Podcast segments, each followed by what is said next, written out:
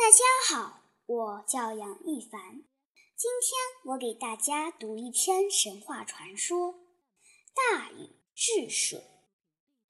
远古时代，天地间发了一次大水，暴雨如注，洪水滔天，大地都被滚滚的波涛淹没。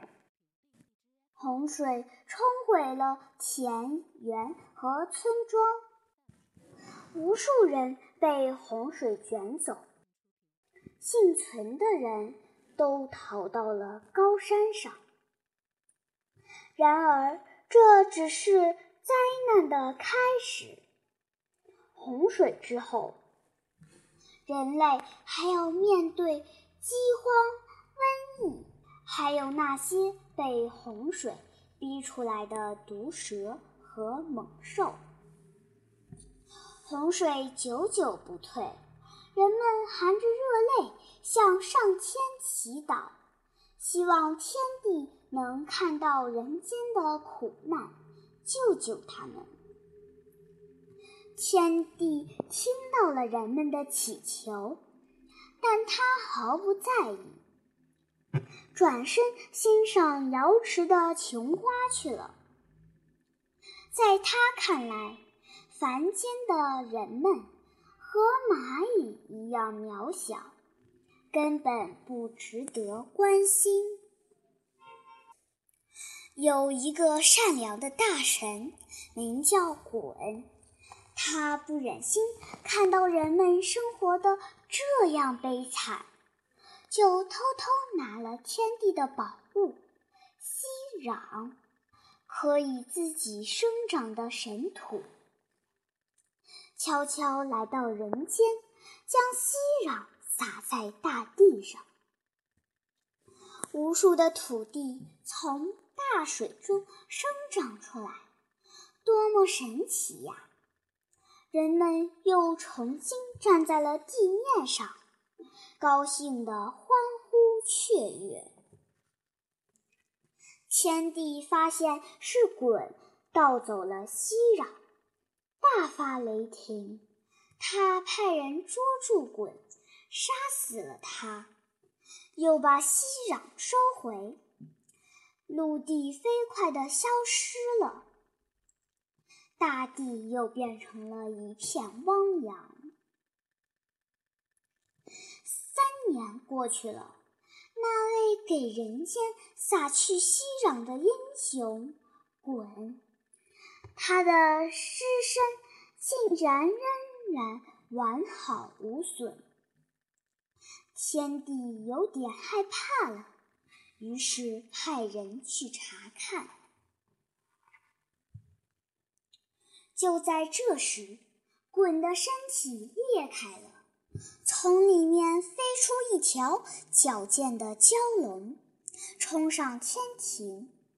这就是大禹，他是鲧的化身，神力却比鲧更强。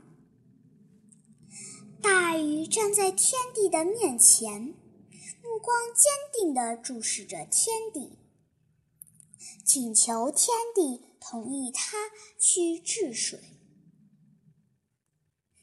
天帝觉得心虚，于是同意了大禹的请求，还赐给了他一点息壤。大禹带着熙壤来到了人间，他在会稽山召开了一次会议，请众神一起来商议治水的事情。众神纷纷准时赶到，只有防风使在会议开始后很久才慢悠悠地过来。原来这是水神共工在捣鬼，他暗地里挑拨几个神灵，让他们不要支持大禹治水。因为洪水可以让水神共工的力量变强，所以水神不愿意让洪水退去。大禹看着故意迟到、目中无人的防风使，知道不解决这件事情，大家就没法齐心协力。于是大禹果断地命人绑住防风使，杀了他。果然，那几个原来心怀鬼胎的家伙一下子都变老实了。大禹又率领众神和水神大打了一场，水神大败，灰溜溜的逃跑了。没有了捣乱的人，大禹马上开始治水的工作。他一边小心地用那点息壤把陆地抬高，一边采用疏导的办法，开挖沟渠，把洼地里的水导入江河，又把江河里的水引入大海。他们就这样一路疏导过去。然而，走到黄河的时候，却遇到了麻烦。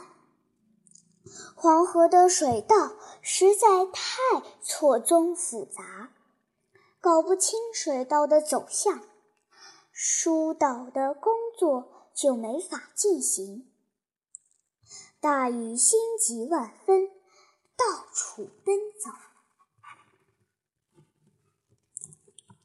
一天晚上。大禹又登上了水边的一座高崖，观察黄河的情况。忽然，从翻涌的黄河里跳出一个长着鱼尾的年轻人。年轻人自称是河伯，他送给大禹一张画着黄河所有水道情况的图。然后就转身消失在河里。有了这幅河道图，治理黄河的工作终于可以继续进行下去了。大禹的脸上露出了微笑。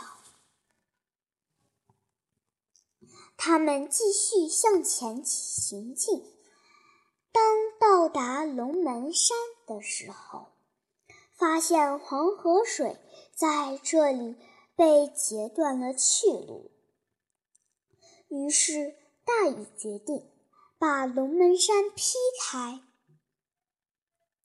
他拿起绳子，深吸一口气，大喝一声，锋利的绳子如同闪电般落下，一下子把龙门山劈成了两半。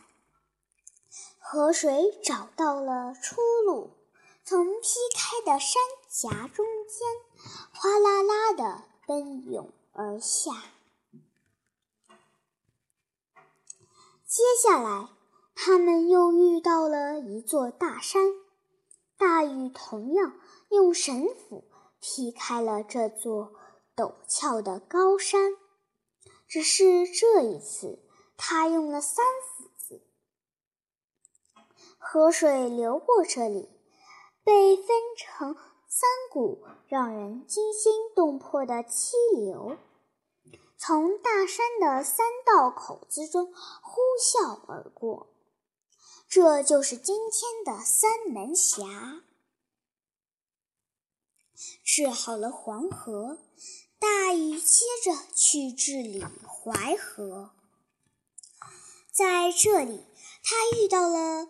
一个捣乱的水妖，吴知奇。吴知奇长得像一只巨大的猿猴，额头高耸，鼻子塌陷，眼睛闪闪发光。吴知奇在淮河里兴风作浪。大禹每次要开凿河道的时候，总是会遇到狂风暴雨。没办法，大禹和众神一起与吴之奇展开了激烈的搏斗。最后，大禹抓住了吴之奇，用大铁链锁住他的脖子，把它压在龟山下面。接下来，大禹率领众人凿开了淮河的河道，无边的大水沿着河道直奔东方的海洋。就这样，大禹带领着大家一心一意地治水。整整十三年过去了，终于各地的水患都解除了。洪水退去，人们又可以在大地上安居乐业。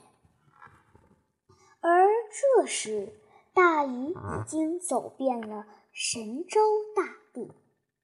为了治水，他曾经三过家门而不入，因为凡事都冲在最前面，他的手脚都磨出了。厚厚的老茧，小腿肚上的汗毛也被磨得一根不剩。由于常年泡在水里，筋骨受了伤害，走路的时候只能慢慢的往前挪。然而，所有的付出总有回报。大禹的故事和功绩。他为人们所做的一切，直到今天，仍然被人们牢牢记在心里。